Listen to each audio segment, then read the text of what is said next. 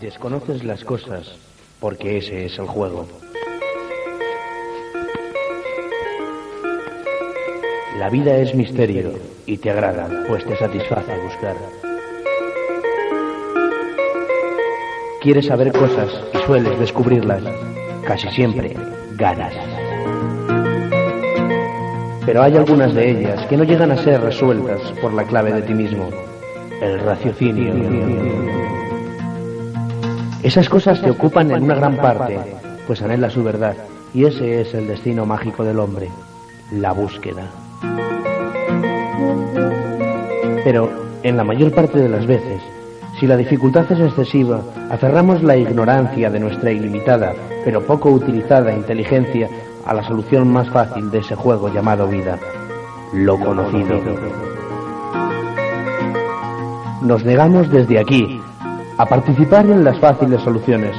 Desde ahora vamos a destinar nuestro tiempo y el tuyo, si tú quieres, a la búsqueda de lo imposible, lo extraño, lo desconocido. Desde ahora, hoy domingo, en las mágicas horas de la noche, buscamos cosas raras.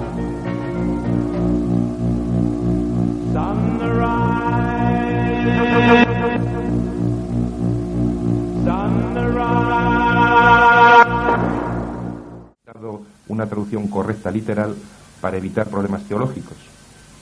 Entonces, lo único que se puede discutir es que el, el verbo que creo está en singular. Al principio creó los dioses, el cielo y la tierra. Entonces, el significado de que ese creo esté en singular es únicamente porque Elohim significa un conjunto. Nosotros cuando nos referimos a un grupo grande eh, que, tenga un nombre en común, eh, por ejemplo, ahora se me ocurre y que no sirva peyorativamente, es por ejemplo una piara. Nosotros hablamos de una piara, no de unas piaras cuando sabemos que una piara es un colectivo de gente, es un colectivo de animales. Entonces yo creo que aquí estaría la explicación de por qué está en singular el, verbo y en cambio está lo que es el, el, Elohim en plural, que son los dioses. Bien, podría, podría aceptarse. Es, es curioso este, este tema, pero yo pienso que, que en la Biblia, a medida que se va avanzando en sus páginas, se van encontrando eh, connotaciones que, rayan con lo insólito. Y, bueno, a veces eh, esas parábolas que tan prolijas y prolíficas, y prolíficas la Biblia de ellas, pues eh, cuentan cosas que parecen a simple vista mucho más extraordinarias que luego dándoles el sentido bueno pues más barroco de la traducción. Sí, bueno, también es que lo que había que analizar en principio es que el contexto en el que está realizado la Biblia es, eh, bueno, pues se hablaba a gentes humildes, la mayoría no sabían ni escribir ni leer en un principio. Entonces, bueno, el, el hacer llegar a esa gente de alguna manera lo que se les quería decir en esa época es muy diferente a lo que se le quiera hacer llegar hoy en día. Entonces, había que intentar analizar todas estas cosas en el contexto en el que fueron hechas. Si continuamos con la Biblia, con el Génesis, entonces llegamos a la creación de la luz, ya que en el Génesis capítulo primero y en los versículos del 3 al 5 leemos. Dijo Dios, que exista la luz, y la luz existió. Vio Dios que la luz era buena y separó Dios la luz de la tiniebla. Llamó Dios, Dios a la luz día y a la tiniebla noche. Pasó una tarde, pasó una mañana, el día primero. Bueno, además de esto, eh, además de esto descrito, eh, que fue en el primer día. Además, en el cuarto día, en lo realizado en el cuarto día, leemos en los versículos del 14 al 19. Y dijo Dios, que existan lumbreras en la bóveda del cielo para separar el día de la noche, para señalar las fiestas, los días y los años, y sirvan de lumbreras en la bóveda del cielo para alumbrar a la tierra. Y así fue. E hizo Dios las dos lumbreras grandes, la lumbrera mayor para regir el día, la lumbrera menor para regir la noche y las estrellas.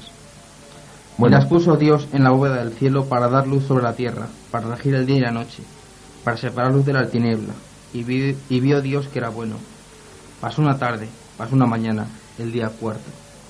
Bien, tras la lectura de estos dos textos, es evidente que hubo dos creaciones de luz, siendo diferente la luz creada en el día primero a la creada en el día cuarto. ya que la crearon en el día cuarto sí nos comenta la Biblia cuál es su origen, que su origen es el sol. Pero no ocurre lo mismo con la luz del primer día, de la que no se especifica su origen. Es decir, que según esto, del día 1 al 3, existió una luz diferente a la producida por el sol. Entonces, tras la lectura de estos dos textos, nos planteamos una serie de interrogantes. ¿Qué tipo de luz iluminó la tierra y los mares hasta el cuarto día en el que se creó el sol? Sí, es realmente, es realmente curioso. No había caído yo en la... No puede ser que ahí en ese texto la palabra luz no tenga significado como, como para iluminar. Eh, en el texto mm, dice claramente que diferenció el día y la noche. Y sí, pero no, la primera luz que hablas. Sí, esa. En, en, el texto se comenta de que con esa luz primera se dividió, el, se, se apartaron las tinieblas y entonces se encontró el día y la noche, se diferenció el día de la noche. Con lo cual es una luz que ilumina. Entonces, eh, bueno, el planteamiento entonces en este momento sería, bueno, ¿el origen de esa luz cuál es? ¿Su origen es natural o es una luz artificial? Eh, desde un punto de vista científico, la, la, la, creación es una mera, una mera mitología porque ha sabido que la Tierra se formó no sé cuántos millones de años con el universo y entonces desmiente totalmente la, la Biblia. Y la Biblia entonces sería escrito como una mera selección de mitos, de creencias, de creencias populares y que en sí mismo pues no encierran un rigor totalmente científico y puede ser un error de interpretación de, de los mismos autores del texto. Sí, de todas maneras, eh, lo comenta Ángel, creo que lo ha especificado bien eh, la religión, como actualmente la conocemos, admite sincera y llanamente que esto es bueno pues simplemente una metáfora, por decirlo de alguna forma. Esos siete días de la creación pudieron ser perfectamente miles de años o millones. Y eso, esa luz que estuvo iluminando del primero al cuarto día, si bien, como vosotros comentáis, fue artificial, tenía que durar mucho tiempo. No es así. No es posible, quizás, digo yo, que un astro que no fuera el Sol hubiera estado durante ese tiempo para ser posteriormente absorbido por el Sol o algo parecido. Ya, lo único es el comentario este es únicamente pues bueno pues hacer una, una lectura crítica de la Biblia eh, separando de su contexto mitológico o, o religioso. Entonces, eh, si nos centramos en la Biblia, dice que el primer día creó el cielo y la tierra y apartó las tinieblas el primer día. Y no habla de la creación de los planetas, del Sol y de todas las estrellas hasta el cuarto día. Luego entonces, el primer día, si no hay nada más que mar y tierra, esa luz de dónde era. Es el único planteamiento que queremos hacer, ya digo, desde una lectura crítica de la Biblia. Es curioso, además, si no había nadie ni nada para iluminar y se supone que Dios necesita luz para hacer nada, para que la luz. Es también realmente curioso. Continuamos, si te parece, porque sí. no solo se queda en el cuarto día, porque parece ser eh, que bueno hay más cosas. Sí, pues bueno, eh, un tema interesante a tocar es que eh, tal y como se plantea la Biblia, eh, Dios, vamos, prefiero mejor hablar de Elohim mejor que de Dios. Elohim era espíritu, era todo, todo, todo sabiduría, pero todo a nivel espiritual. En cambio, hay datos en la Biblia que no nos que no aportan ese, esa visión de Dios. Así, por ejemplo, en el Génesis, en el capítulo 6, los versículos 1 y 2 y el 4, podemos leer. Cuando los hombres se fueron multiplicando sobre la tierra y engendraron hijas, los hijos de Elohim vieron que las hijas del hombre eran bellas. Escogieron algunas como esposas y se las llevaron. En aquel tiempo, es decir, cuando los hijos de Dios se unieron a las hijas del hombre y engendraron hijos, habitaban en la tierra los gigantes. Se trata de los famosos héroes de antaño.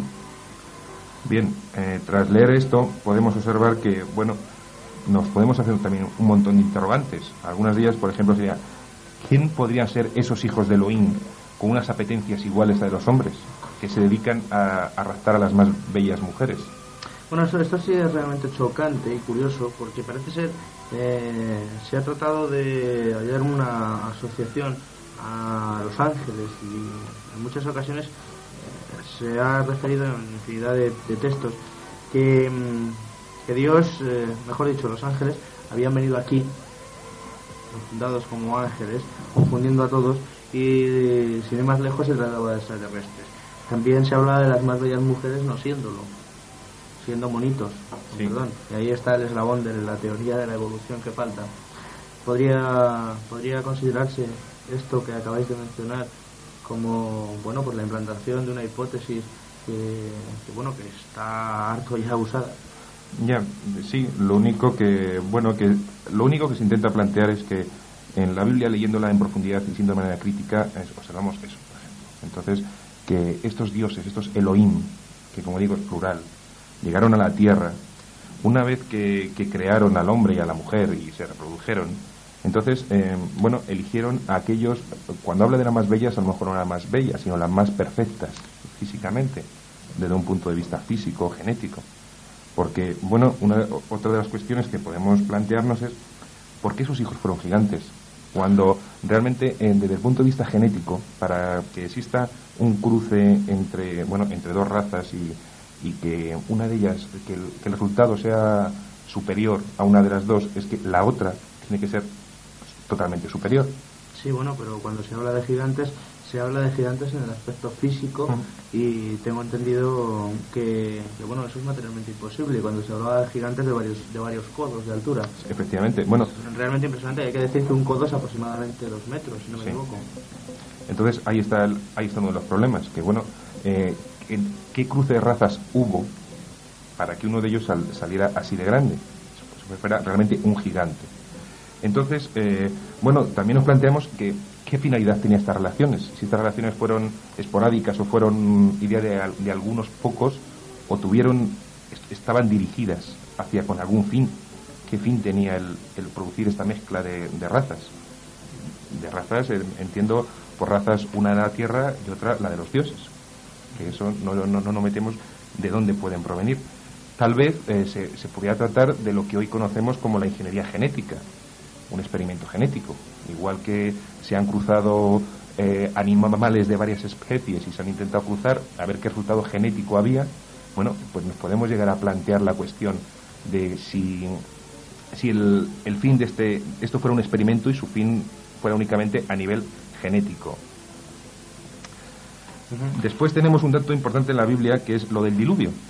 espera un momento, antes de que te metas con el diluvio, porque es que me acaba de pasar una pregunta por aquí, Álvaro, eh, y antes de que la relación incluso yo podría añadir algo a lo que tú has dicho, pero mm, más que como añadirlo, es como incógnita. Has dicho que, que bueno, que se hablaba, bueno, pues eh, que podría ser tratarse de ingeniería genética. Y yo he comentado lo del eslabón perdido, he comentado lo de esa, esa bueno, pues ese espacio vacío que hay, que no se sabe, bueno, pues realmente de que estuvo lleno. Y también he hablado de la hipótesis extraterrestres, eh, bueno, pues copulando en la Tierra para crear una, una generación, eh, bueno, pues con inteligencia. El, el tema parece que, que, ha, que ha creado muchas suspicacias, incluso se han hecho eh, congresos para tratar de explicarlo de varias semanas, no habiendo sacado conclusiones en absoluto. naturalmente se trata de una hipótesis. Y yo quisiera plantearme esa pregunta en la que, bueno, pues eh, supongo que estarán pensando casi todos los oyentes. Cuando se trata, cuando se habla de dioses y que bajan, que vienen, bajan a la tierra, además lo dice así, francamente, eh, se supone que vienen a algún sitio. ¿De dónde vienen? bueno, eso es una de las cuestiones, que de dónde vienen. Una raza superior en tecnología, ya que es capaz de llegar aquí cuando en teoría aquí no hay nada. Una raza superior en conocimientos, en todo. Y que, bueno, es igual que si ahora nosotros apareciéramos por una selva del Amazonas ante una tribu todavía de estas que están aisladas y llegáramos en un helicóptero con nuestras linternas, nuestro todo armamento. Entonces, esa gente, eh, en principio, al ver una tecnología superior, yo pienso que se plantearía que éramos dioses. También habla de Dios haciendo a, los hombres a su imagen y semejanza. Si bajaron estos a hacer, eh, bueno, pues a copular, pues supongo yo que, que, aquí hay una contradicción, porque si lo hicieron unos, el otro que pintaba.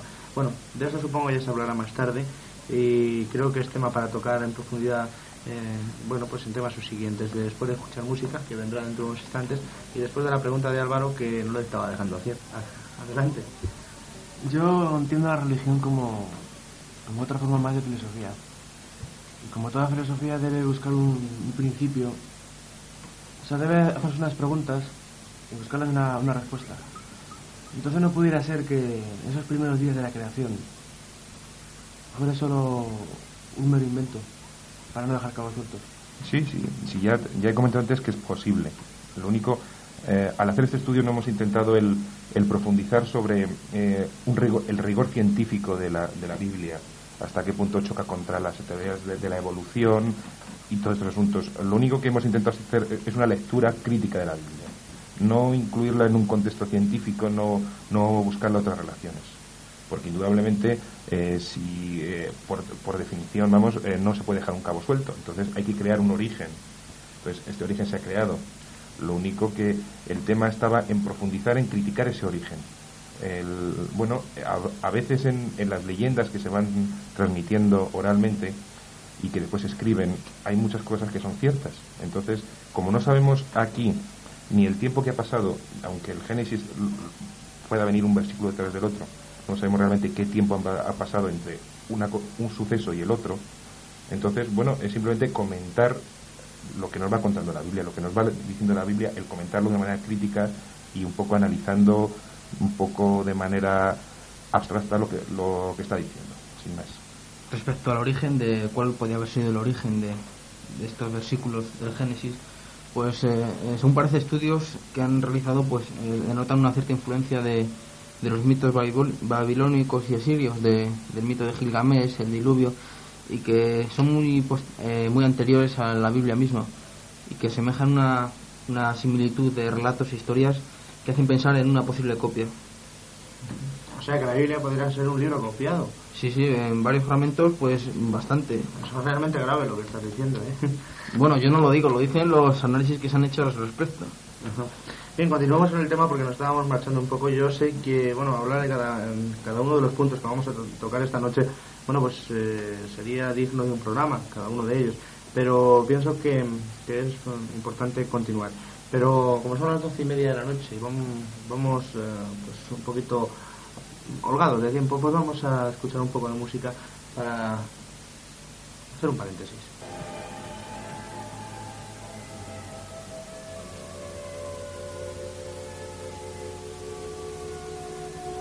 Bien, pues después de escuchar uh, un tema un tanto entretenido de Roger Hodgson, uno de los excomponentes o un excomponente de Supercham que habitualmente se ha escuchado en este programa, vamos a continuar con el tema de esta noche. Son exactamente las 12 menos 24 minutos, digo, perdón, la 1 menos 24 minutos de la madrugada y nos hemos quedado charlando al respecto de, de los hijos de Elohim y de las apetencias uh, iguales a las de los humanos. También el producto de estas apetencias fueron gigantes. Y, mm, también hemos comentado el por qué se planteaban, qué finalidad tenían estas relaciones. Podía tratarse de un experimento genético.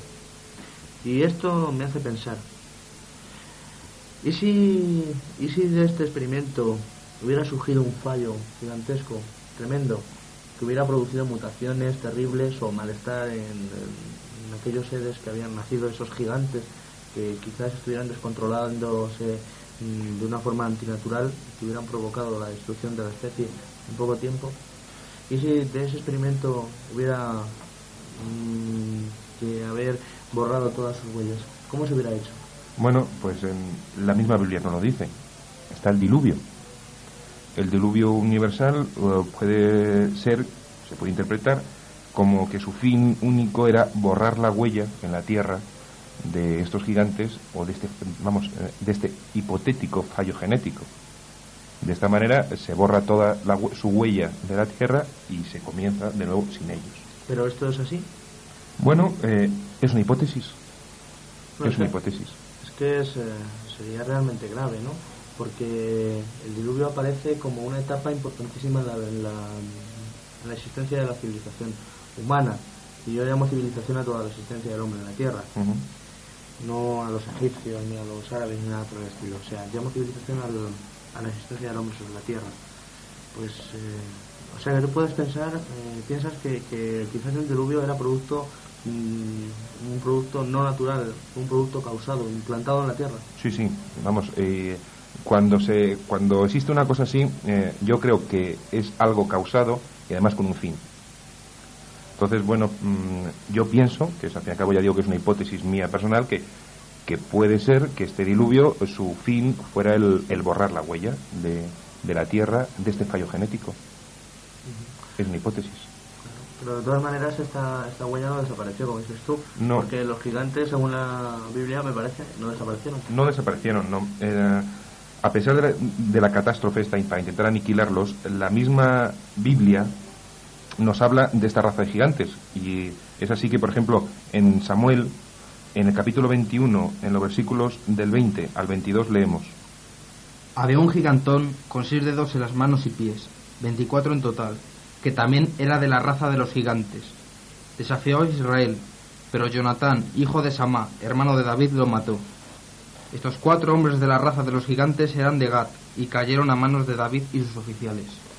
Bien, aquí, por ejemplo, podemos, eh, según nos describe la, la Biblia, eh, son gigantes, además de gigantes, con aberraciones. ¿no? Seis dedos en, en, cada mano y en cada pie se, se, puede considerar una mutación. De hecho, cuando en el hombre cual se da ahora mismo es la polidactilia, entonces eh, se considera un fallo genético, un fallo cromático de los genes y que, y que es una mutación, se considera como una mutación. Realmente es curioso, yo he visto personas con, con ocho dedos en una mano. Sí, sí realmente interesante. También se habla de otros gigantes, como puede ser, eh, también entra en la leyenda, por supuesto, eh, el gigante que murió a manos de David Goliat, que también parecía tener mutaciones genéticas, y también se habla de otro, del famoso cíclope que murió a manos de las huestes de Ulises, aunque ya tiene que ver con sí, otras cuestiones. Ya es otra otra civilización, otra cultura. Pero se habla de gigantes en todas ellas y se habla de los gigantes eh, bueno, sería para tratarlo en un programa exclusivamente, eh, de todos los gigantes como procedentes de una rama común, incluidos los, los gigantes griegos, vamos a decirlo así, que pertenecen a la leyenda de, de los escritores griegos, eh, se relacionan exactamente con una misma rama defenestrada, por decirlo de alguna manera, de la humana y alejada muchísimo debido a una mutación original. Sin ir más lejos, en, en España, por ejemplo, en las Canarias existe una, una hipótesis igual de que fue habitada por una raza de gigantes las Islas Canarias. Entonces lo tenemos en todas las culturas, en las culturas sudamericanas igual aparecen gigantes, en las asiáticas, en las mesopotámicas, en todas las culturas han aparecido gigantes. Aparecen gigantes en la cultura y todos se consideran mitos de leyenda, pero se han encontrado huellas de gigantes. Y lo digo sin, sin ningún tipo de duda, porque se pueden ver fotografías. Sin ir muy lejos de Guadalajara, eh, ni salirse de España siquiera, hay que acercarse a Logroño, a una población de Logroño donde se han encontrado huellas de Triceratops, el famoso, el famoso grifo, que era una especie de rinoceronte muchísimo más grande, con una especie de, de, collar alrededor del cuello en la época de los saurios. Junto a estas huellas de Triceratops han aparecido gigantescos pies humanos que podrían ser del tamaño de una pierna.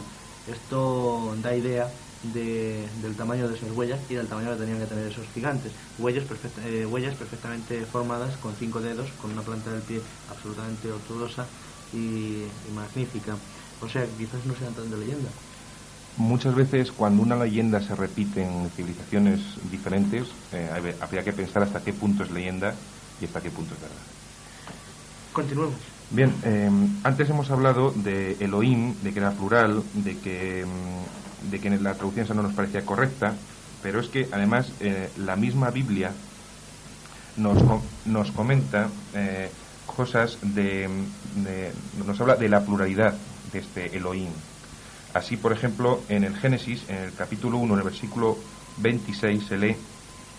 Y dijo Elohim, hagamos a un hombre a nuestra imagen y semejanza, que ellos dominen los peces del mar, las aves del cielo, los animales domésticos y todos los reptiles.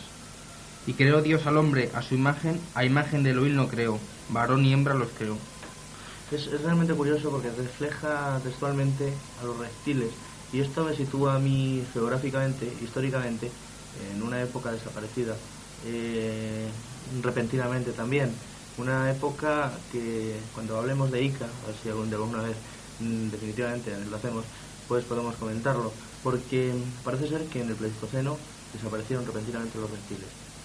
hace 65 o 60 millones de años desaparecieron repentinamente.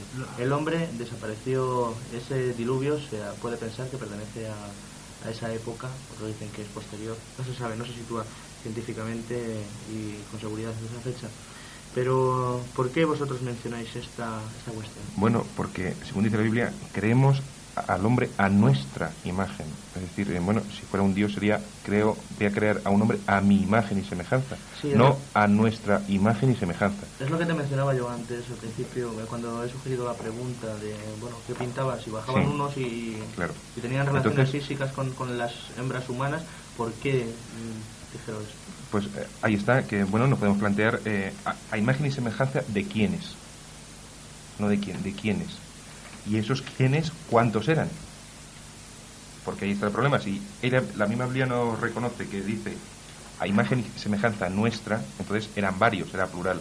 Entonces, a imagen y semejanza de cuántos. ¿De cuántos eran en total? Bueno, pero eso también puede ser una forma de hablar, porque en el mundo de la radio, de todos he sabido, habitualmente se utiliza el plural, así como en el mundo de las comunicaciones.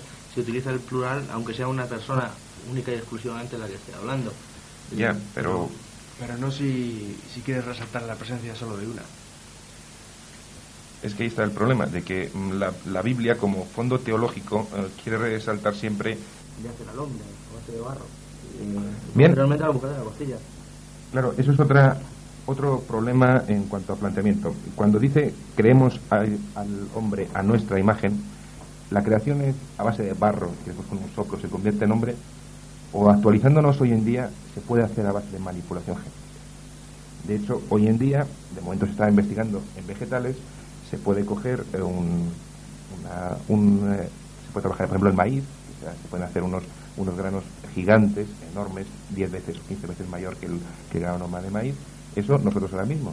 Cuando sigamos desarrollándonos, pues se, llegue, se puede llegar a plantear una manipulación genética eh, desde el principio, desde el origen. Si nosotros fuéramos capaces de sintetizar una cadena de ADN o una secuencia de aminoácidos que nosotros queramos y eso lo replicamos, lo duplicamos y, lo, y hacemos todo su crecimiento, nosotros podremos hacer lo que nos dé la gana en un momento determinado. Sí, al respecto de esta manipulación genética, creo recordar que, bueno, después de, como consecuencia de la Segunda Guerra Mundial y como consecuencia también de la huida de los, eh, famosos eh, asesinos médicos del Tercer Reich, en, en una tribu de Latinoamérica, más exactamente en, Brasil, se han encontrado, bueno, pues eh, unos especímenes humanos realmente curiosos. Son aborígenes americanos con los ojos completamente azules. Todos ellos eh, muy parecidos físicamente, por no decir idénticos. Esto es una mutación genética, ¿no? Sí, efectivamente. Es una mutación genética. Y mutaciones genéticas se, se observan, bueno, hoy en día mucho más porque tenemos la reactividad incontrolada eh, desde cualquier punto de vista. Eh, todo eso se producen mutaciones, pero es más, yo llegaría a que se puede llegar a controlar, no hacer una mutación, sino crear a nivel genético en un tubito de ensayo, echando aminoácidos, uniéndolos como nosotros queramos, se puede llegar a crear desde simples aminoácidos, en cuanto se replica una cadena de ADN, eso nos, no, nos puede servir para seguir replicando y duplicando y, y, obtener lo que queramos. Sí, es lo que te quería comentar yo, que al respecto de esto, eh, cuando me refería a mutación genética, me refería a mutación humana, a, pero... A, a manipulación. De, de la genética, sí, manipulación. Bien, pues eh, al leer con atención eh, todas estas cosas, bueno, uno se queda con la boca abierta. Pero, mm, no sé, yo pienso que, que en la Biblia mm, parece que, que eh, se cuentan más cosas de las que realmente se escriben realmente la Biblia hay que leer todo como si fuera una metáfora. Bueno, o leerlo como una metáfora o intentar leerlo de una manera crítica, olvidarse que es la Biblia, olvidarse que es un libro sagrado, y entonces intentar eh, analizarlo, pues igual que analizaríamos ahora mismo pues el libro de los Vedas, por ejemplo, que bueno, que no tenemos nosotros una tradición oriental, no tenemos una tradición budista, no tenemos hinduista de ningún tipo, entonces eh, hacer un estudio pues crítico de ese libro, sin más, intentarlo separarlo de su concepto religioso, únicamente como doc documento antiguo. Uh -huh. Hablando de la Biblia, mm, pues uno asocia fácilmente los castigos divinos y las venidas de Dios con el fuego. ¿Por qué se habla tanto del fuego en la Biblia? Bien, es un, es un dato curioso que en la Biblia eh, se hacen numerosas alusiones en todo el Antiguo Testamento al fuego. Y parece ser que el fuego es uno de los, mm, de los elementos favoritos de los Elohim. No solamente aparecen en las armas que parece que, según describe, empuñaban los ángeles, sino que sirve para asolar tierras, destruir ciudades y, y asolar completamente los ejércitos del enemigo. Así, por ejemplo, encontramos que la primera alusión a este fuego está en Sodoma y Gomorra, la destrucción de estas dos importantes ciudades. Así, en el Génesis, en el capítulo 19, en los versículos 24 y 25, se lee. El Señor desde el cielo hizo llover azufre y fuego sobre Sodoma y Gomorra. Arrasó aquellas ciudades y toda la vega con sus habitantes de las ciudades y la hierba del campo. La mujer de Lot miró atrás y se convirtió en estatua de sal. Abraham madrugó y se dirigió al sitio donde había estado con el Señor. Miró en dirección de Sodoma y Gomorra y toda la extensión de la vega y vio humo que subía del suelo, como el humo de un horno. Bien, además de este dato, en el libro de Amós son numerosas las citas de este, sobre este fuego de destructor que envía Elohim desde el cielo y que, bueno, como ya hemos comentado, aniquila ciudades enteras con todos sus habitantes, igual que en el caso de, Sodoma y Gomorra, lo leemos en el Amós, en el libro primero, en los versículos del 1 al 14, se puede entreleer lo siguiente.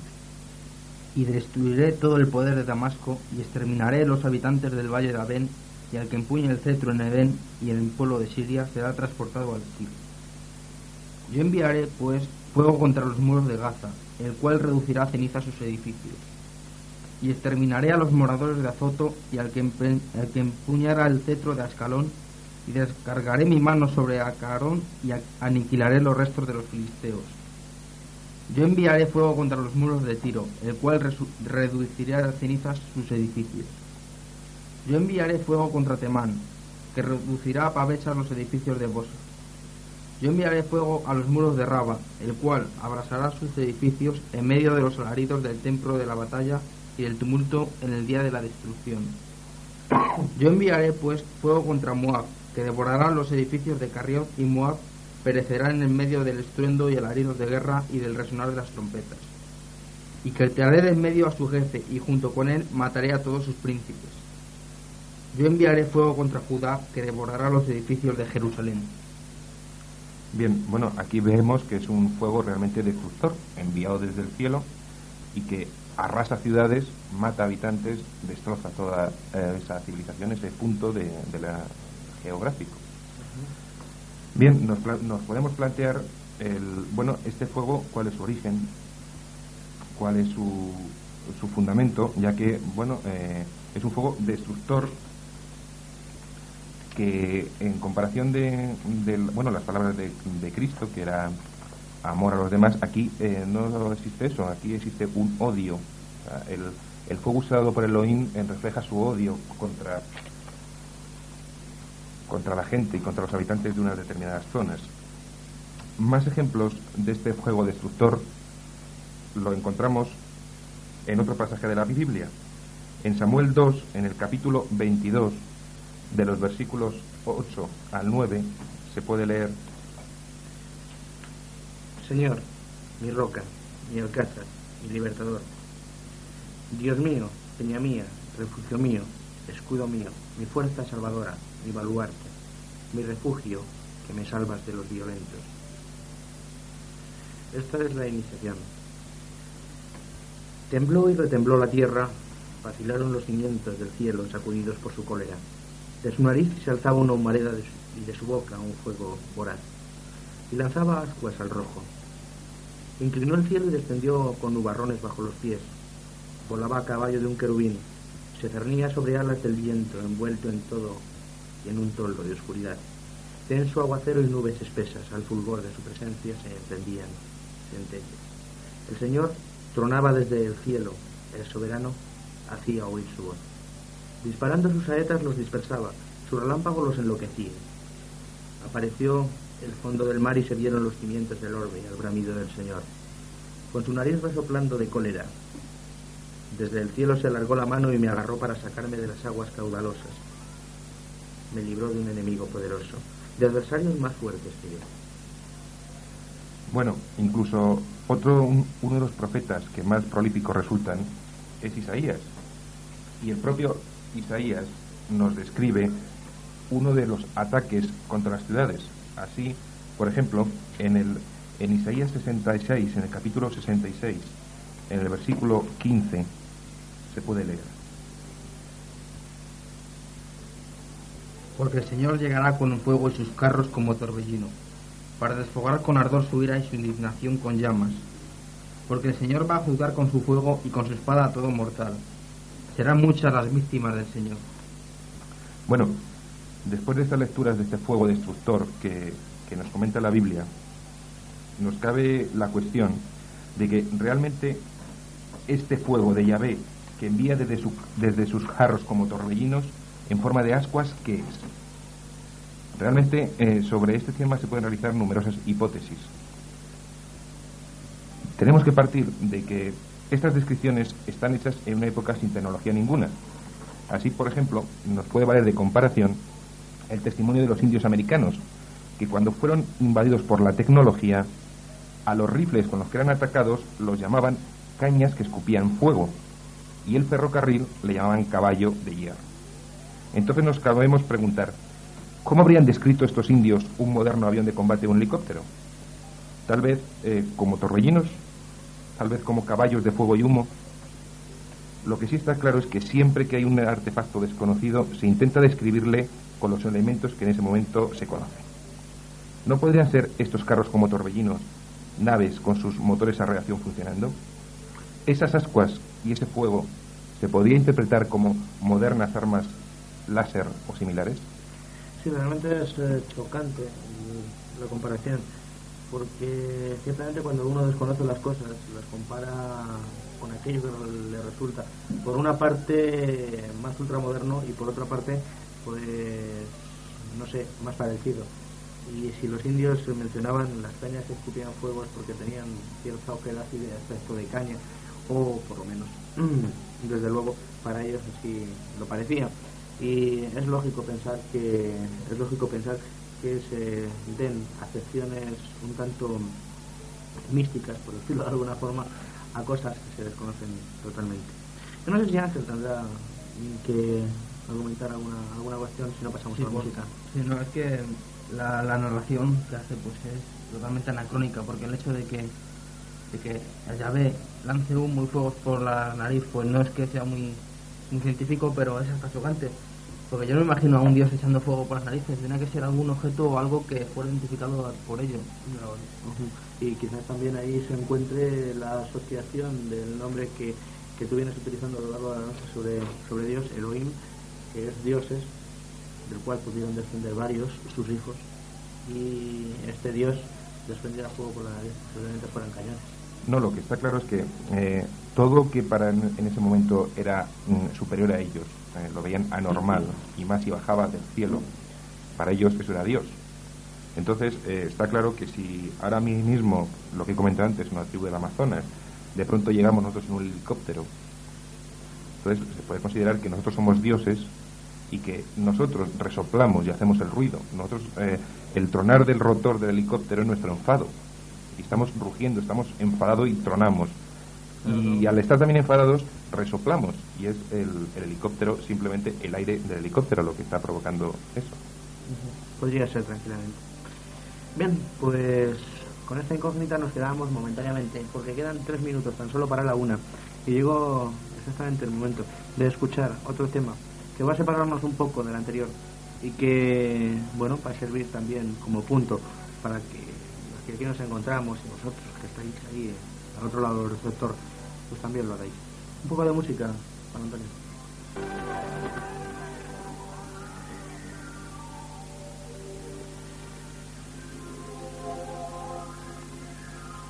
Bien, pues eh, estamos ya eh, a lomos de la una de la madrugada y vamos a hablar precisamente de los lomos, de los lomos de las nubes, porque mm, esto es algo que se hace consustancial a las apariciones de Dios, los ángeles, etcétera, etcétera, en la Biblia. Las nubes.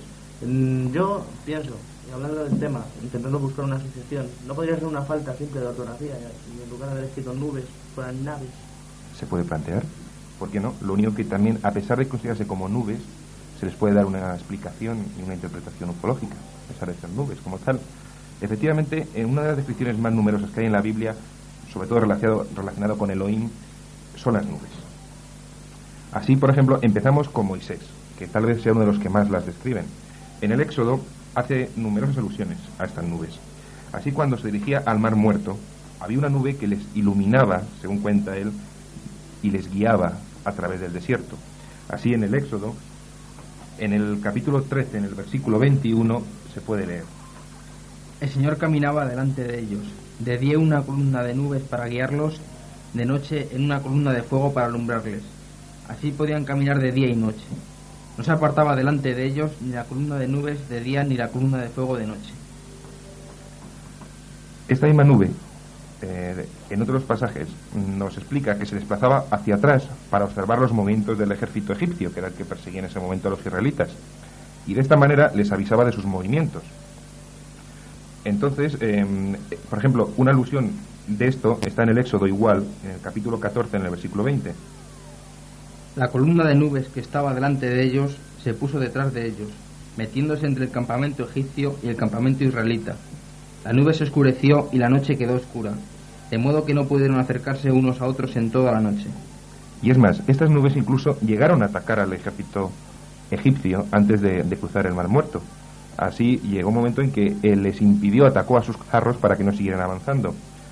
Esto se lee en el capítulo 14, en el versículo 24 del Éxodo. De madrugada miró el Señor desde la columna de fuego y de nubes y desbarató al ej- al ejército egipcio. Trabó las ruedas de los carros haciéndolos avanzar pesadamente.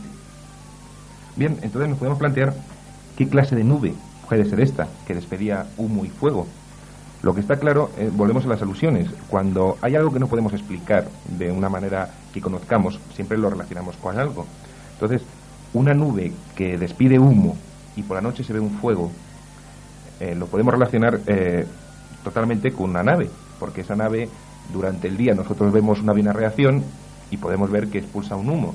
En cambio, por la noche se puede ver un poco el brillar de ese de- por dentro del motor. Entonces, al no conocer otra cosa y ser un color rojo vivo, lo podemos llamar fuego perfectamente. De todas maneras, eh, teniendo en cuenta la avanzada y sofisticada manera de trabajar de los eh, extraterrestres, todo esto entre comillas, por supuesto, habría que pensar que lógicamente tendrían que, mm, bueno, pues realizar un tipo de apariciones de este tipo, porque actualmente se dan de la misma manera. Por la noche luz y por, durante el día, pues envueltos en una especie de halo. E- Efectivamente, lo que está claro para aquellos que estén un poquillo iniciados en la ufología, eh, sabrán que muchos avistamientos ovnis están siempre relacionados con la aparición de unas nubes extrañas y que muchas veces eh, cuando se ve un ovni eh, se le ve aparecer detrás de una nube o desaparece por detrás de una nube. Entonces, bueno, podría existir alguna correlación entre estas nubes que nos comenta la Biblia y las nubes que se pueden observar hoy en día. Esto me hace pensar que estaban, eh, lo- según acabamos de escuchar, estaban estas nubes absolutamente decantadas hacia, hacia un bando. Los egipcios le importaban un bledo.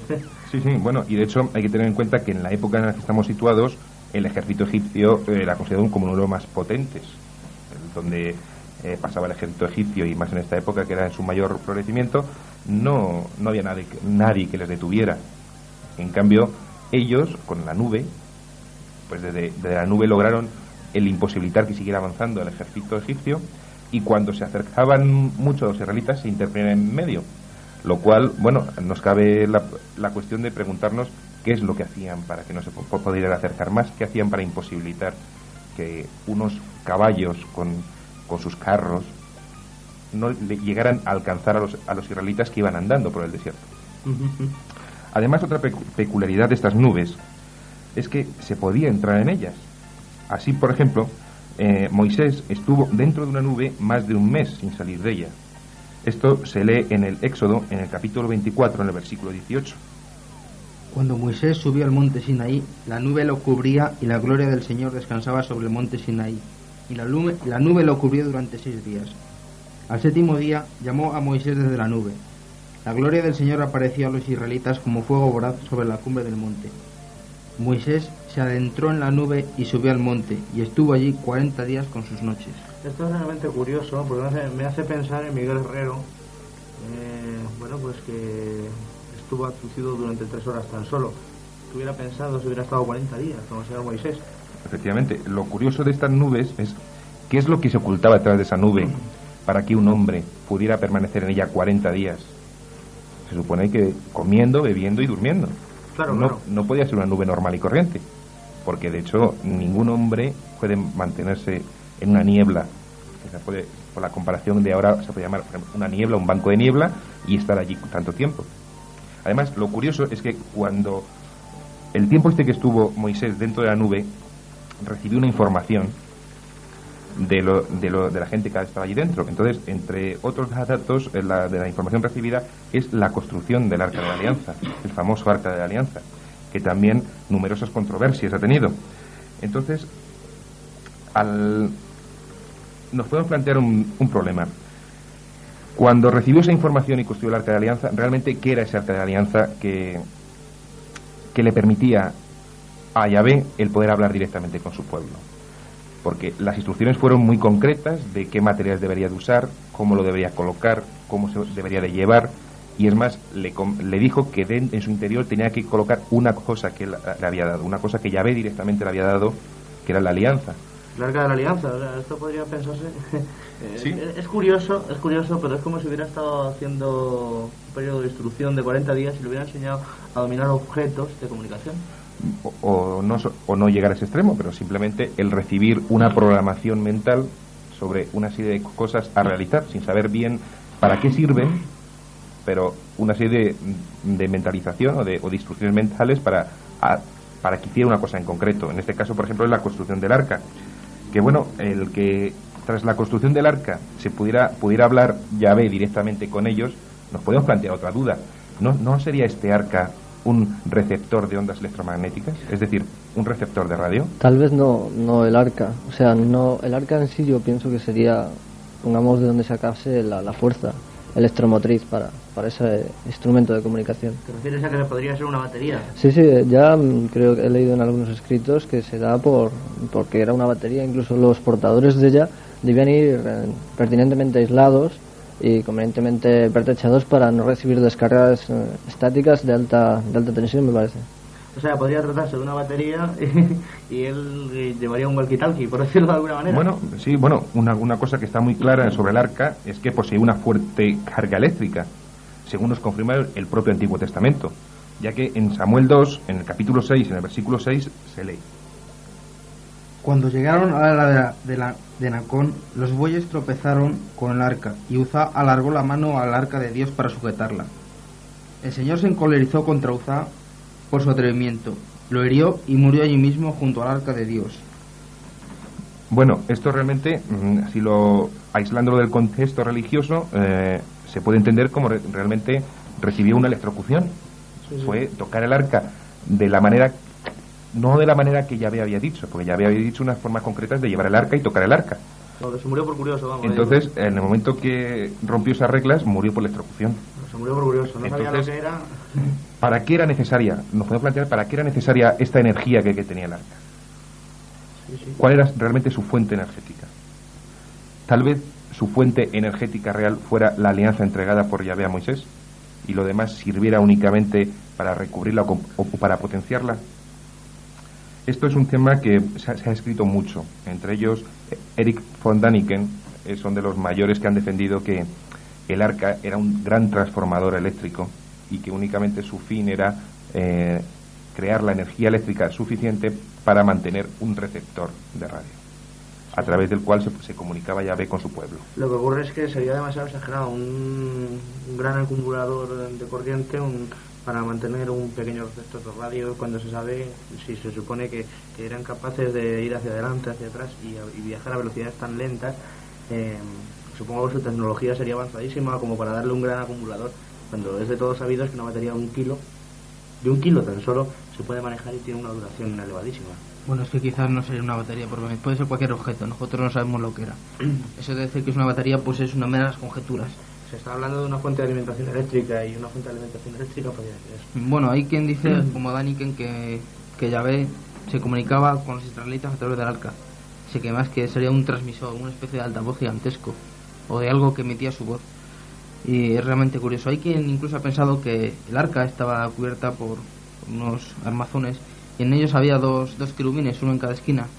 Un querubín, una imagen rara, y bueno, ¿y quién ha pensado que pueden ser los polos negativos de, de una gran batería? Sea, un querubín en el positivo y otro negativo. Ujú. Eso es lo que yo- Creo que Álvaro tenía algo que decir.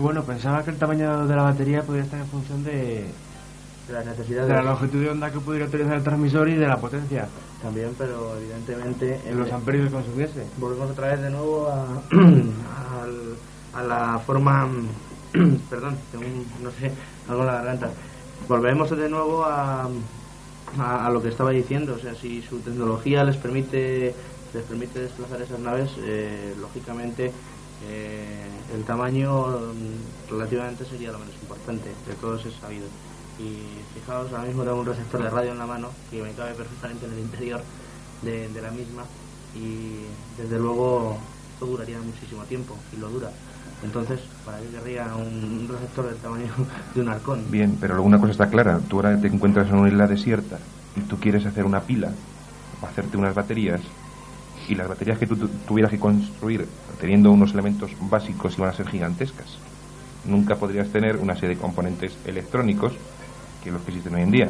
Entonces, tal vez eh, es una pila rudimentaria construida a base eh, de, de los elementos mínimos que se disponía Que no se pudieran reconstruir, digamos.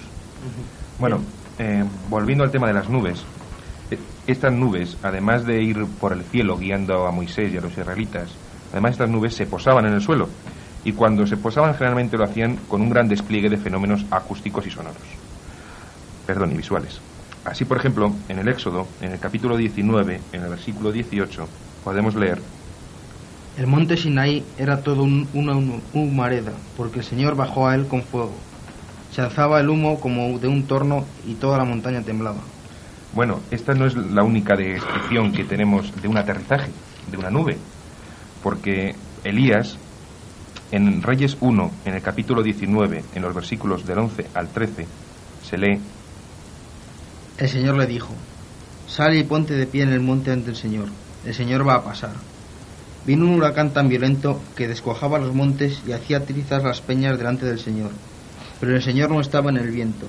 Después del viento vino un terremoto, pero el Señor no estaba en el terremoto. Después del terremoto vino un fuego, pero el Señor no estaba en el fuego. Después del fuego se oyó una brisa tenue, al sentirla.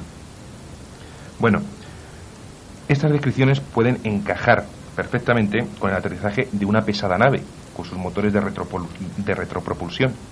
Porque si nos imaginamos una nave pesada que aterriza, en el momento que, que- va a aterrizar, cuando conecta sus motores, se oye un gran estruendo. A continuación hay un gran viento por la retropropulsión de los motores y un fuego que sale de ellos. Entonces, esto puede encajar perfectamente con un aterrizaje de una nave enorme, súper pesada y todavía con unos eh, elementos un poco rudimentarios para la época que, que- que hablamos. Motores de retropropulsión, re- motores de reacción, etcétera. Son muchas las descripciones de aterrizajes de nubes en, en la Tierra en la Biblia, pero todas ellas nos llevan a un mismo fin. Estas nubes, cada vez que aterrizaban, tenían unos fenómenos parecidos. Viento, fuego y ruido.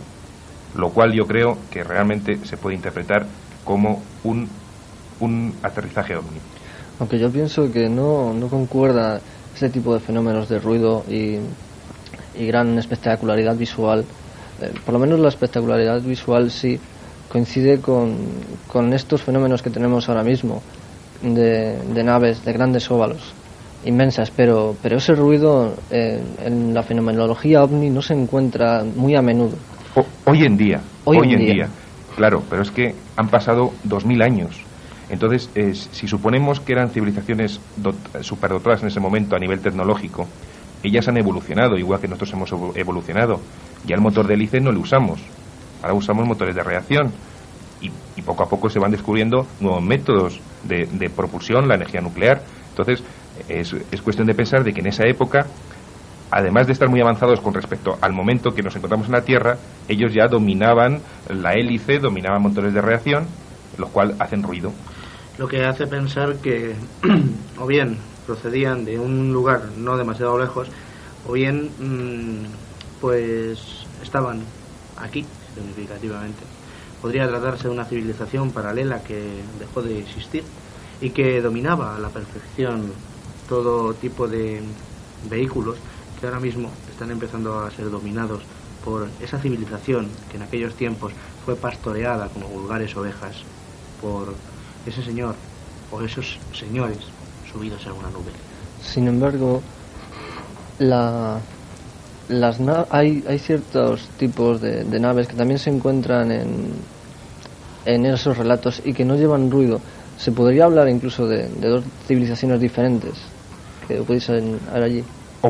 no, porque rizando, bueno, rizando el rizo se puede hablar de dos tipos de naves. Una es para grandes desplazamientos lejanos, del punto donde vinieran, y otras más, más pequeñas, que son las que sirvieran para moverse en, cortos espacios. Entonces, las grandes, las enormes, que apenas hacían ruido, se puede interpretar como lo que hoy llamamos las naves nodrizas en ufología. Y los otros, las pequeñitas, que irían incluidas en la, en la nave nodriza, serían las que hicieran los desplazamientos cercanos en, en el radio de acción. Pero más claro todavía que las nubes de la Biblia, encontramos la descripción de los carros de fuego. Los carros de fuego se encuentran descritos sobre todo en Isaías y Ezequiel. Son, muchas las alusiones a los carros de fuego. Fundamentalmente nos vamos a centrar en dos, que nos parecen las más claras, que son Isaías y Ezequiel. Según nos cuenta en la Biblia, Isaías fue raptado de la siguiente manera. Cuando el Señor iba a arrebatar a Elías al cielo en el torbellino, Elías y Eliseo se marcharon de Gilgal. Mientras ellos seguían conversando por el camino, los separó un carro de fuego con los caballos de fuego y Elías subió al cielo en el torbellino. Bueno, encontramos aquí unas palabras muy interesantes. Una es torbellino, otra es carros de fuego y otra es caballo de fuego. Si, si volvemos a compararlas con las descripciones hechas antes de los indios americanos, entonces un carro de fuego en esa época como no existía otro medio de transporte, cualquier cosa que andara sería un carro. Si ese carro era se refiere a un vehículo, un vehículo que despedía fuego y volaba. Esto realmente hoy lo interpretaríamos como una aeronave.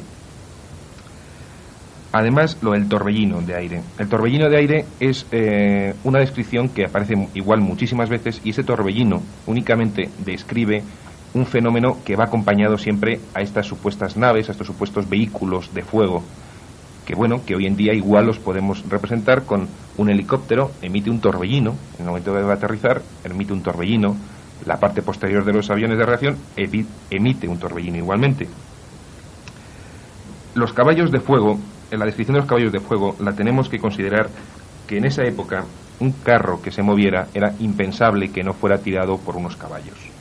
Entonces, eh, yo creo que aquí existe una asociación de ideas. Cuando se ve un carro moviéndose, lógicamente tiene que llevar un, caballo delante. Hoy en día, si vemos un coche solo, pues generalmente hablamos del coche y por asociaciones de ideas pensamos en el conductor.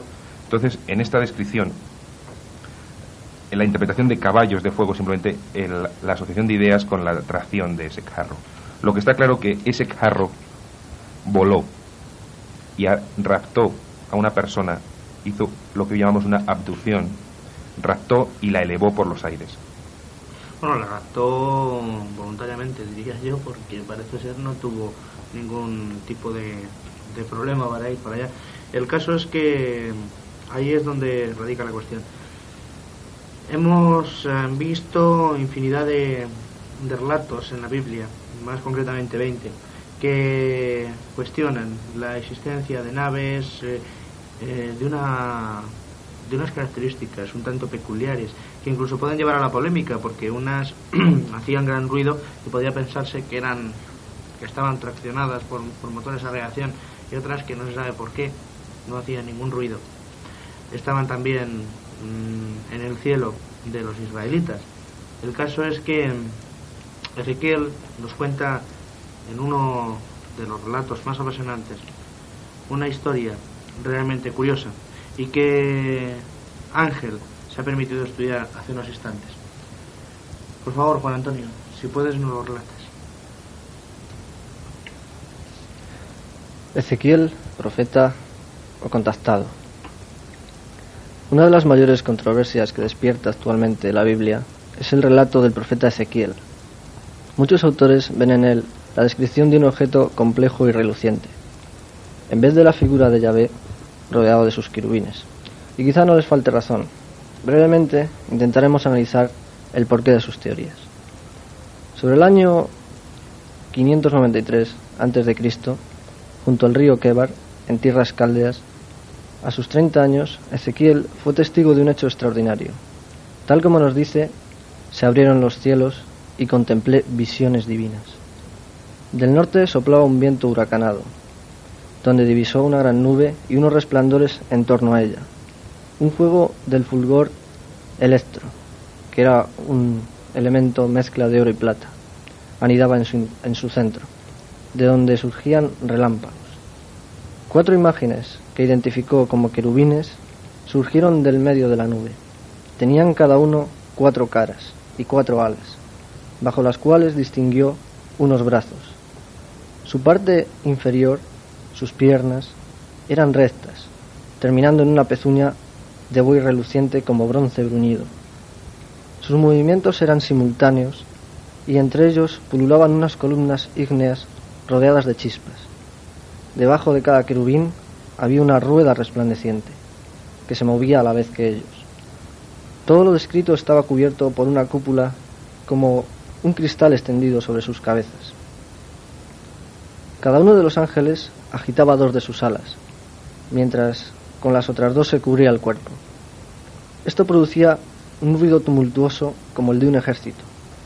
Cuando cesaron de agitarlas, replegaron sus alas, y de la cúpula surgió una especie de trono con una figura semejante al de un hombre, que parecía de bronce de caderas arriba y con un fuego envolvente en sus extremidades inferiores.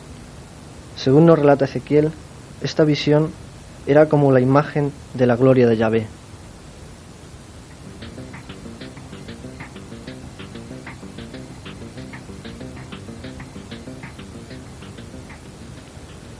Todo esto es muy extraño. La descripción de los seres que identifica como querubines lo eran realmente. ¿Por qué tenían cuatro alas, cuatro caras y eran rectos? ¿No estaría describiendo, con su pobre vocabulario de la época, unos componentes articulados de lo que llamó una gran nube? ¿Era el tren de aterrizaje de una posible nave extraterrestre? Pero continuemos con el relato bíblico. La nube envolvió a Ezequiel, escuchando una voz que dijo, Hijo del hombre, levántate, que voy a hablarte. Le comunicó que era su elegido para hablar con el rebelde pueblo de Israel y que les comunicara lo que le había sucedido. Cuando concluyó, la nube ascendió entre grandes estruendos, debido al batir de nuevo de las alas de los querubines. Fue presa de una gran excitación, de la que permaneció siete días en este estado. Tuvo otros contactos tan espectaculares como este, algunos como consecuencia de quedar en trance. En otro, le llevaron hasta el templo de Yahvé, donde observó de nuevo la extraña nube, o en otra ocasión, donde visitó la tierra de Israel y su palacio. A veces sirvió como intermediario para algunos sabios de Israel, que deseaban conectar con Yahvé, y no en pocas ocasiones se le revelaban profecías respecto a su pueblo que con el paso del tiempo se iban realizando. Ezequiel en sus narraciones pone de manifiesto la grandeza de Dios, de unas descripciones que quizá hoy, con nuestra tecnología, podamos comprender del todo. ¿Fue realmente una nave extraterrestre la que contactó con él? Si esto fuera así, ¿sería el mismo Yahvé que interviene en el Antiguo Testamento? ¿O fueron diferentes dioses? O quizás no. Bien, es una cuestión difícil. Estamos viendo nosotros un boceto de lo que podrían ser los querubines em, que menciona Ezequiel en su relato. Y bueno, a mí se me hace realmente, perdón, este boceto incomprensible porque pierde su total aerodinamismo. Pero Álvaro, a su vez, eh, nos estaba comentando eh, la aparición en la actualidad de un extraño artefacto que podría considerarse un híbrido, entre helicóptero y avión. Y a mí me gustaría, Álvaro, que comentaras cómo es ese artefacto y que lo asociaras al relato de Ezequiel. Bueno, básicamente se podría decir que el cuerpo es igual al de un helicóptero. eh, con aspas arriba y, un, y luego unas aspas que irían en vertical que servirían para, para la dirección. Entonces, lo que la diferencia de todos los helicópteros son unas alas que les salen a los costados. Estas alas la función que tienen es darle más estabilidad en vuelo y conseguir que, que tenga más, más velocidad y sin que pierda estabilidad a gran velocidad. Entonces estas alas, cuando el helicóptero está en, en vuelo estacionario o desciende verticalmente, las alas se giran sobre un eje horizontal y mostrando su, su canto, por, por decirlo de alguna manera, para que ofrezca menos resistencia. De ahí yo lo, yo lo he asociado con, con lo que ha leído Juan Antonio en el texto, que dice que tenía varias alas Los Ángeles y unas de ellas las movían continuamente, que se podía asociar a las aspas, y con otras se tapaban el cuerpo. Podrían ser estas, estas alas de avión. Es realmente curioso y parecido el relato.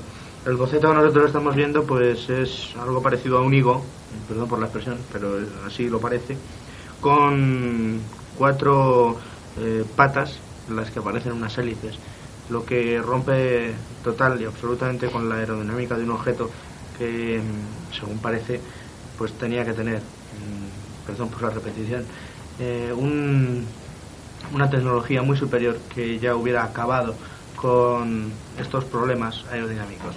Vamos a escuchar un poco de música, si os parece a todos, y después entramos con las eh, teorías, con las hipótesis que cada cual tiene al respecto de, de estas palabras que vienen en un antiquísimo escrito.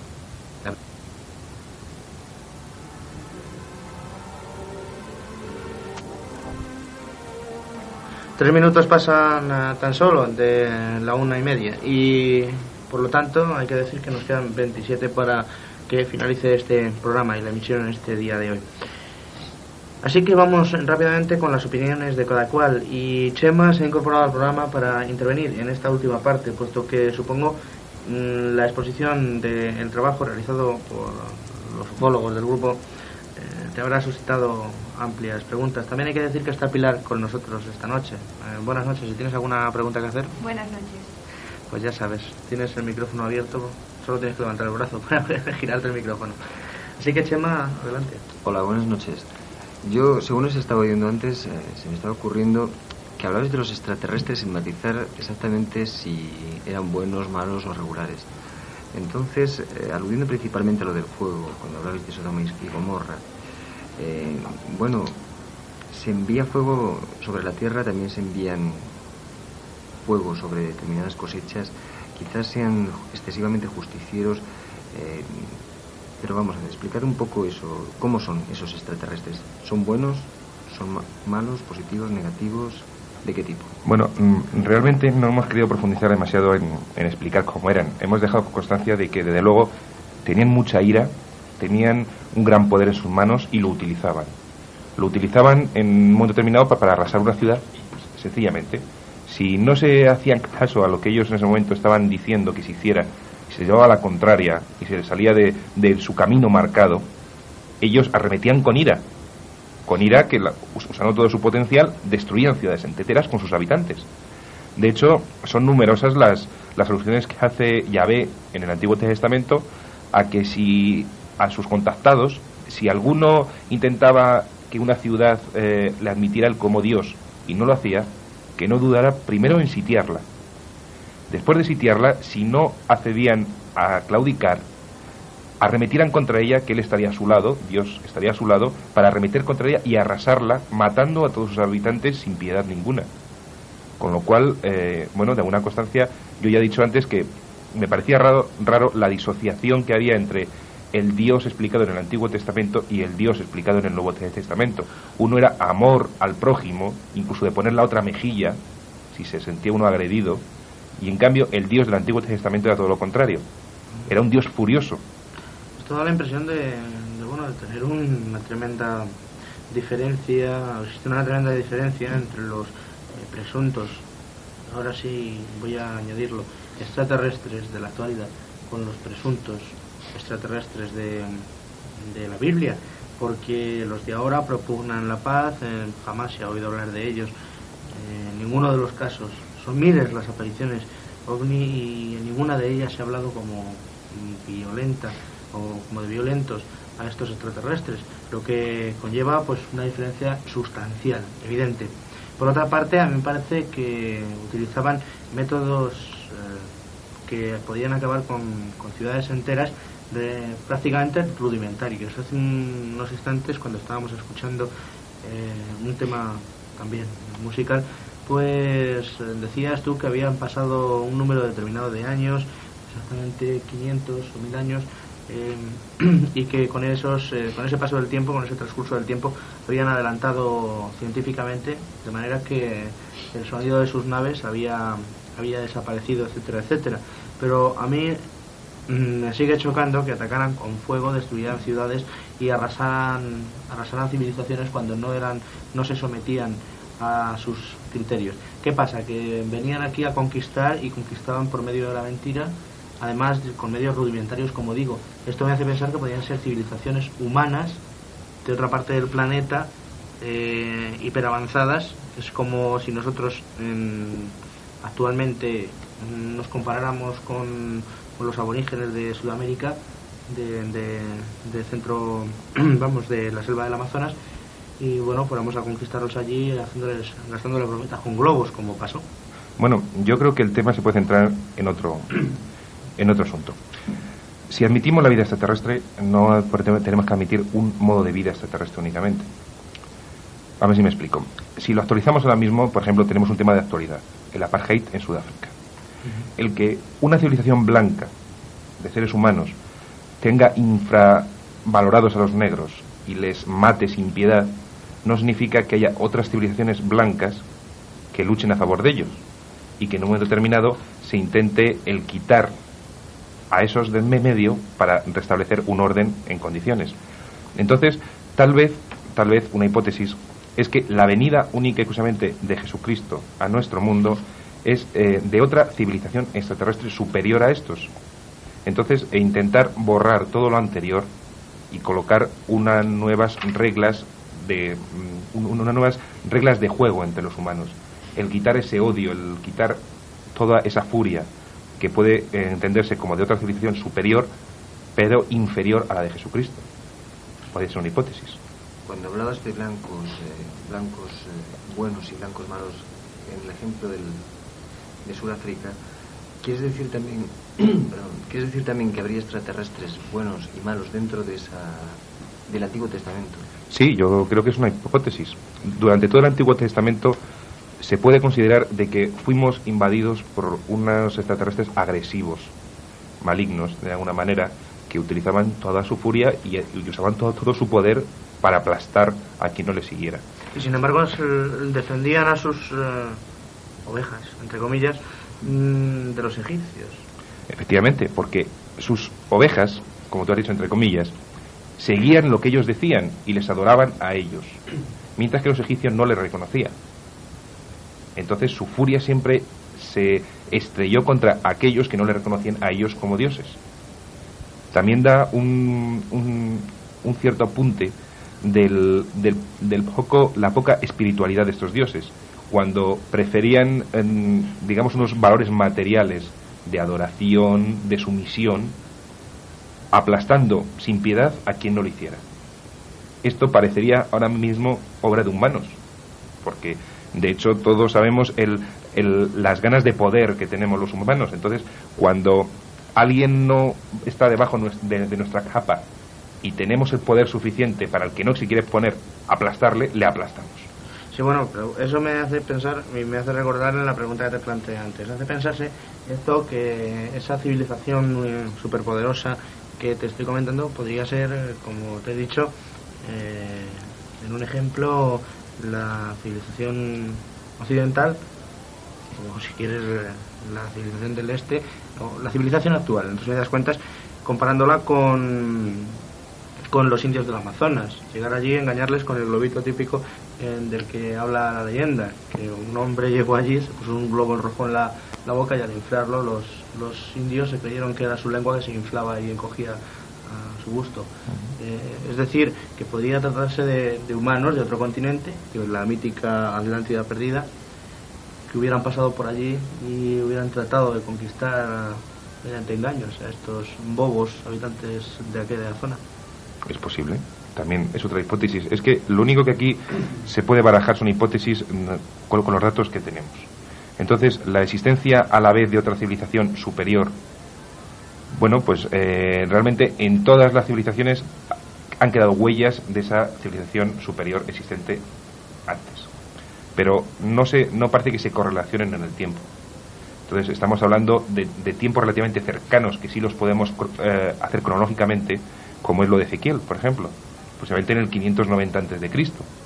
En el 590 antes de Cristo, bueno, pues se, se tienen ya datados, por ejemplo, civilizaciones aztecas, incas, y entonces, bueno, pues ahí ya queda la huella de esos posibles extraterrestres, pero no su existencia en ese momento en la Tierra. Toda la huella que queda de, de, de, de extraterrestres aquí es mucho anterior. Entonces yo me inclino más a pensar de que eh, en ese momento no había otra civilización superior a la vez conviviendo en la Tierra, sino que venían de fuera. Bueno, yo es que os he oído hablar antes de Noé. Entonces se me ha quedado un poco fijo la pregunta siguiente, a ver si me la podéis aclarar. Porque, mm, según parece, Noé recibió un mensaje por parte de estos supuestos extraterrestres, ¿no? Para que salvase a la tierra, al género humano, en este caso, al pueblo judío, de un diluvio que, que vendría de quién entonces? De, de esos mismos extraterrestres que, que intentaban en ese momento salvarles. ¿Cómo se explicaría esto? Bueno, mm, lo que antes hemos querido comentar con lo del diluvio es que no, no- nos lo planteábamos como después de que es- esos dioses se mezclan con las mujeres de la tierra y se crea una aberración genética. Entonces, una manera de borrar esa aberración genética, de, bueno, un experimento que ha sido mal, de hoy en día cuando se hace un experimento sobre un grupo de perros o de, o de cultura animal, sale mal, se les elimina. Si ese experimento se les ha escapado de las manos, se extiende con rapidez, ¿cuál es la única manera de hacerlo? Haciendo un exterminio to- to- total.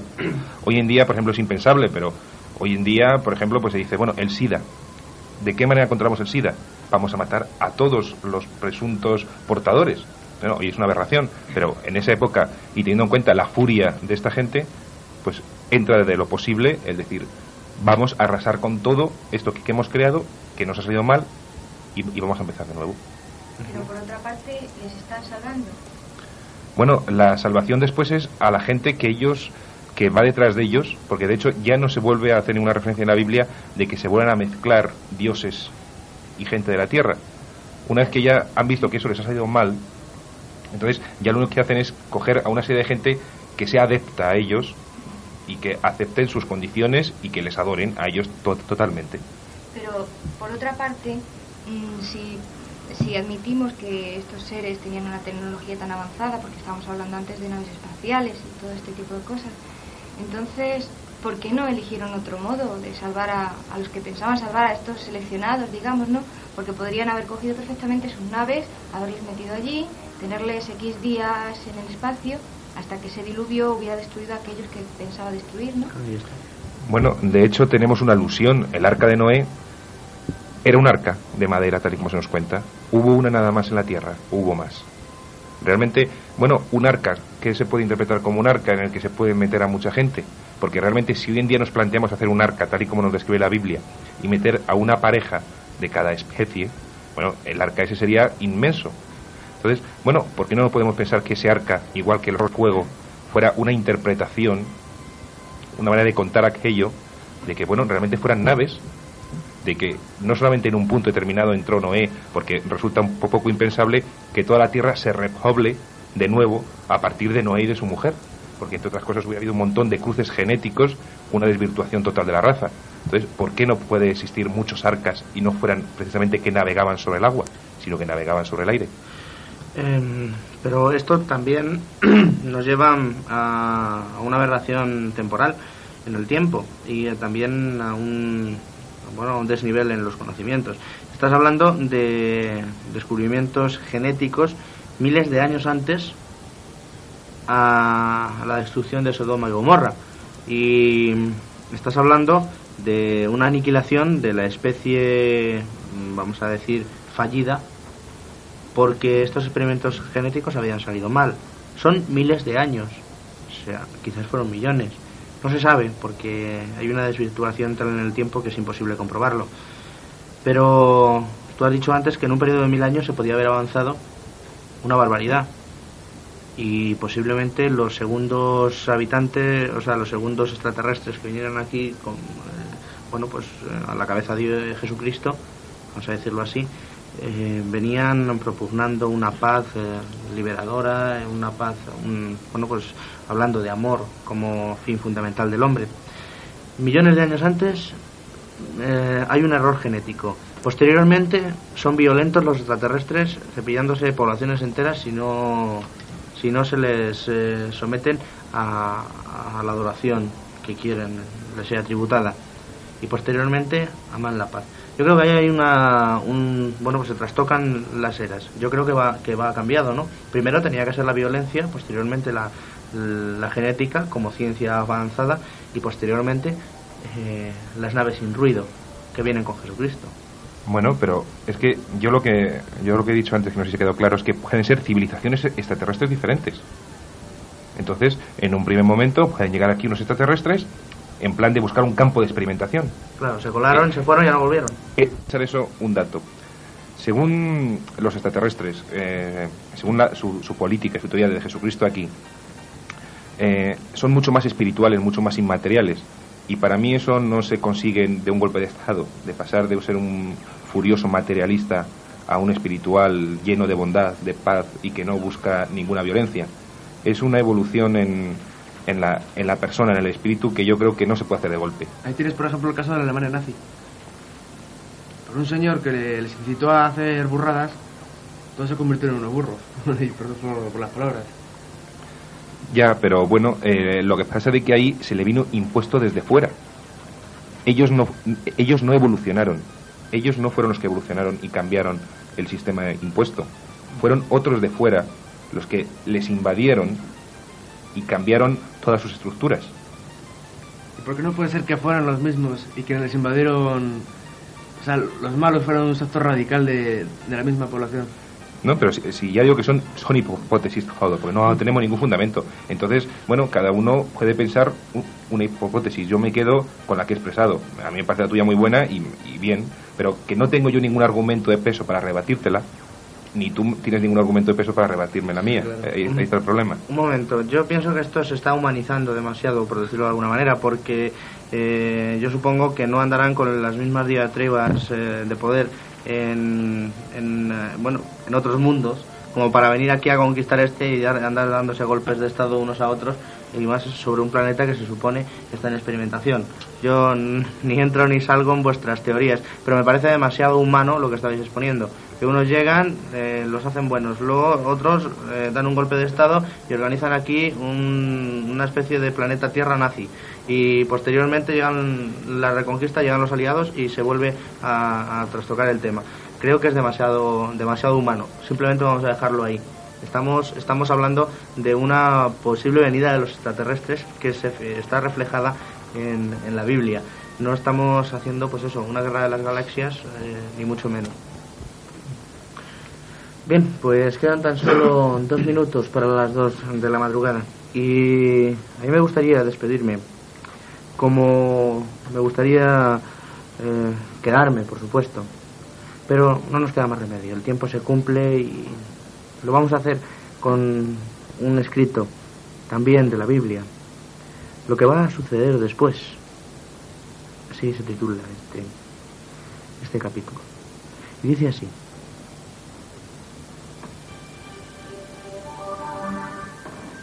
En la visión apareció después una puerta abierta en el cielo. La voz con timbre de trompeta que me habló al principio decía, Sube aquí y te mostraré lo que va a suceder después. Al momento me arrebató el espíritu. Había un trono en el cielo y alguien sentado en el trono.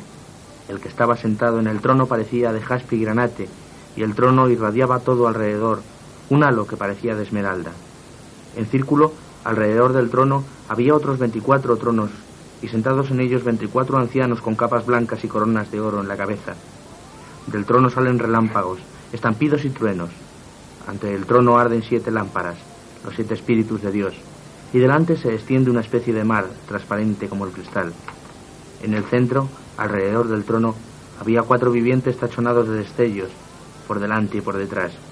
El primero se parecía a un león, el segundo a un novillo, el tercero tenía la cara de hombre y el cuarto parecía un águila en vuelo.